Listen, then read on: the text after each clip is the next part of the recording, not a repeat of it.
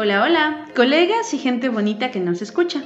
El día de hoy hablaremos de un tema realmente importante, mismo que dará pie al estudio de patologías y enfermedades que posteriormente hablaremos, con un enfoque en el sistema gastrointestinal.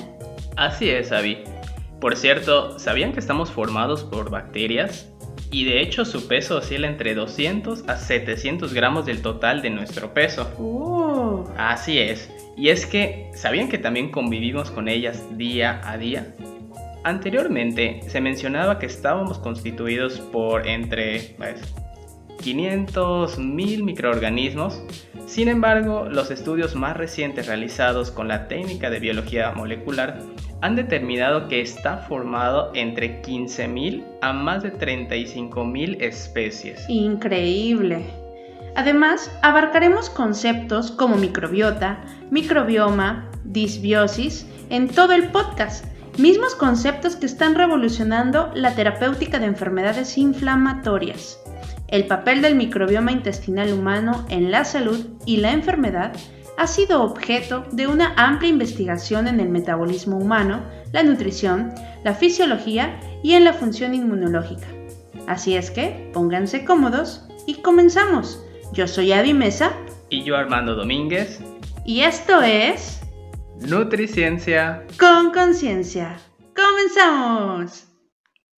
Seguramente ya han escuchado el término microbiota. Em, yo he escuchado el término flora intestinal, Armando. Pues fíjate que es lo mismo. y eso que sí, y eso que antes también se conocía como microflora, que justamente pasó a desuso de entre la década de los años 90 porque fue sustituido por este término, microbiota intestinal. Esto pasó al considerar que la población bacteriana que la formaba no era solamente un conglomerado de bacterias, sino era también un conjunto de microorganismos vivos con acciones efectivas de importancia sobre la salud humana. Muy bien, Armando, y este es el primer término.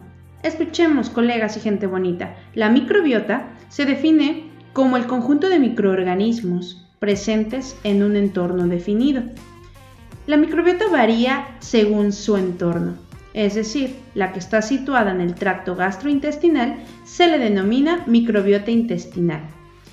Y además establece una relación de simbiosis. Término siguiente, la simbiosis es la asociación íntima de organismos de especies diferentes para beneficiarse mutuamente en su desarrollo vital. Y pues bueno, en la gran mayoría, estas bacterias no son dañinas para la salud.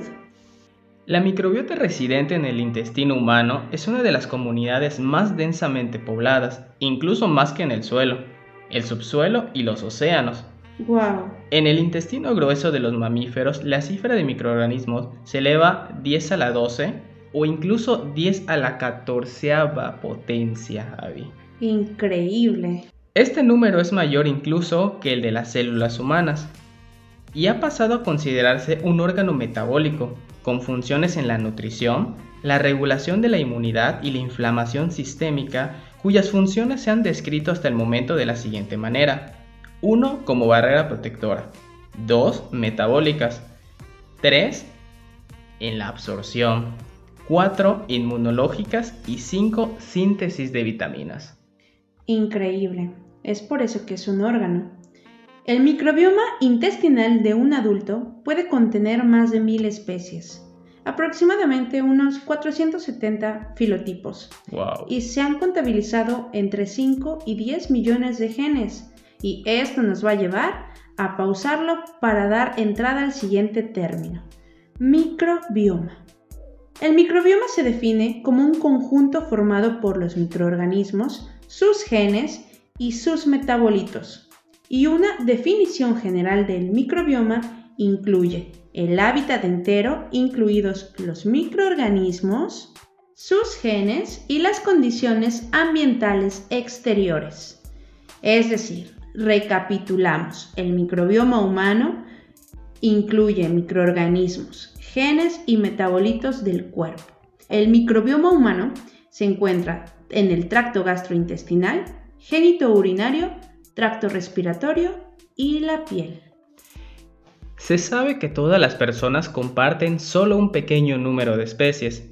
Se han clasificado a los individuos en tres enterotipos identificados por la variación en la cantidad de cada uno de los géneros predominantes en el colon. Por ejemplo, tenemos los bacteroides, Prebotella y Firmicuters. Los predominantes son Firmicuters y Bacteroidetes, cuya proporción pueden emplearse para determinar la predisposición a la obesidad y al síndrome metabólico. La caracterización de la microbiota intestinal y su interacción con el hospedero nos han proporcionado hasta ahora una visión inicial de lo que sería un buen estado de salud. Excelente, Armando. Y es que aquí quiero recapitular algo muy importante, que es lo que mencionaste sobre la predisposición a la obesidad y el síndrome metabólico. Estudios ya han demostrado que las personas que padecen sobrepeso y obesidad tienen un gran aumento de los firmicutes en comparación con los bacteroidetes. ¿Qué quiere decir? Que una persona que tiene un peso normal y un estado de salud óptimo se encuentra con mayor número de bacteroidetes que de firmicutes. Wow. Así es. La colonización de la microbiota intestinal se inicia al momento del nacimiento y días posteriores y está influenciada por factores de la forma de nacimiento, es decir, si es parto normal o si es cesárea, el tipo de alimentación, si es lactancia materna versus lactancia artificial, el tiempo de gestación y el peso al nacimiento, peso normal versus peso bajo y prematuridad además de las condiciones del medio ambiente y el estilo de vida. Esto se refiere a países con buen estado económico versus países en vías de, desarrollo. Y bueno, alrededor de los de 2 a 3 años, en ocasiones más tarde, como a los 5, es que se alcanza el pleno desarrollo de la constitución de la microbiota intestinal. Esta va a permanecer estable en la infancia y la adultez al alcanzar una adecuada diversidad. Como bien dice Sabi, inútero, el ser humano carece de microbiota. Al nacer, el tracto gastrointestinal se coloniza inmediatamente, hasta la vía de nacimiento, ya sea parto o cesárea, y el tipo de alimentación, seno materno o fórmula, ha demostrado producir diferencias en la microbiota intestinal. Durante la infancia y a lo largo de la vida, la composición microbiana también cambia de acuerdo con la edad y la dieta. En los primeros dos años de vida, la microbiota está dominada por las bifidobacterias. Posteriormente, la composición microbiana se diversifica y alcanza su máxima complejidad en el adulto, con cientos de filotipos dominados por bacteroidetes y firmicuters. La microbiota intestinal es estable en el tiempo en el adulto sano, mas sin embargo, aun cuando exista esta notable estabilidad en el transcurso de la vida, varía la diversidad, la cual aumenta en el curso de los años y que repercute de una manera negativa. Antibióticos, enfermedades agudas y viajes al extranjero son factores que pueden producir alteraciones en su composición. Y vamos a hacer hincapié acá porque a las alteraciones de la microbiota intestinal y la respuesta adversa del hospedero a estos cambios se le ha denominado disbiosis. Término importante y lo subrayo porque hoy en día se escucha cada vez más. También se denomina disbacteriosis. Hace referencia a un desequilibrio en el número o tipo de colonias microbianas que han colonizado al hombre.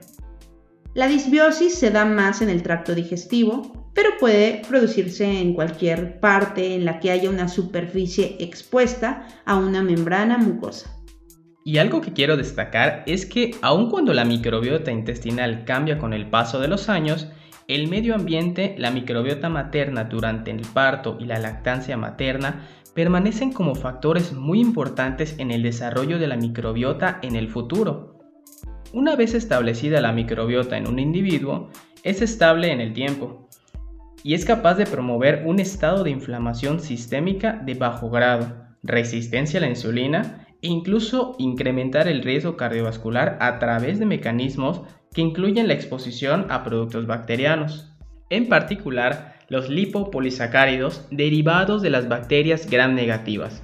A esto se le ha llamado endotoxemia metabólica o sistémica, un término que recapitularemos de manera posterior. Sí, y bueno, pues la disbiosis es ampliamente estudiada porque se ha encontrado la asociación de un número creciente de enfermedades, síndromes y alteraciones funcionales ligadas a desequilibrios de la microbiota intestinal humana. Los más importantes pues son las enfermedades gastrointestinales como el síndrome de intestino irritable, la enfermedad inflamatoria intestinal, así como enfermedades metabólicas sistémicas como la diabetes mellitus tipo 1 y 2, la obesidad o SBA, síndrome metabólico, padecimientos cardiovasculares, neurológicos y sobre todo algunos tipos de cáncer. Qué interesante es este tema, Avi, ¿verdad? Y sobre todo cuando recalcamos que esta microbiota puede variar. Naciste por cesárea, naciste de parto natural y qué interesante saber que el mantener en buen estado esta microbiota puede repercutir seriamente en un futuro. Así es, eso te va a dar la pauta que padezcas o prevengas una enfermedad futura. Por eso siempre, ¿no? Estamos haciendo hincapié desde cómo nacieron eh, tu pacientito, ¿no? Que llega tu consultita, cómo naciste, eh, cuál fue la alimentación de, tu mamá, de tu abuelita, o sea, es todo un show. O sea, los que piensan que la nutrición es muy básica, claro que no. Así es, y ahorita que dices eso con los pacientitos, imagínate el avance tecnológico, el avance de la investigación, no solamente nos da la pauta de conocer todo esto, sino también de cambiar esas famosísimas historias clínicas, las preguntas que se van a hacer nuevas herramientas. Sí, muchas herramientas para el nutriólogo. Qué interesante, ¿verdad? Sí, esto lo deberíamos hablar en nuestros siguientes podcasts. Muy interesante, sí. Cabe destacar, Avi, que las enfermedades que ya dijiste encabezan la lista de mortalidad en todo el mundo. ¿Y sabes qué? Todas esas se han relacionado con disbiosis. Exacto. Y es por esto la importancia del conocimiento que seguiremos hablando al respecto. Si continúa existiendo disbiosis y daño del epitelio, no habrá homeostasis intestinal.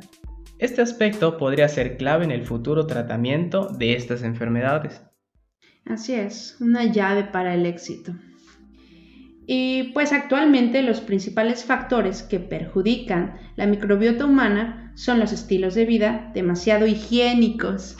Por eso es como la falta de inoculación. ¿Lo has escuchado? Sí, lo he escuchado. Y eso pasa mucho con las mamis que son súper sobreprotectoras. Dejen a sus hijos, mamitas.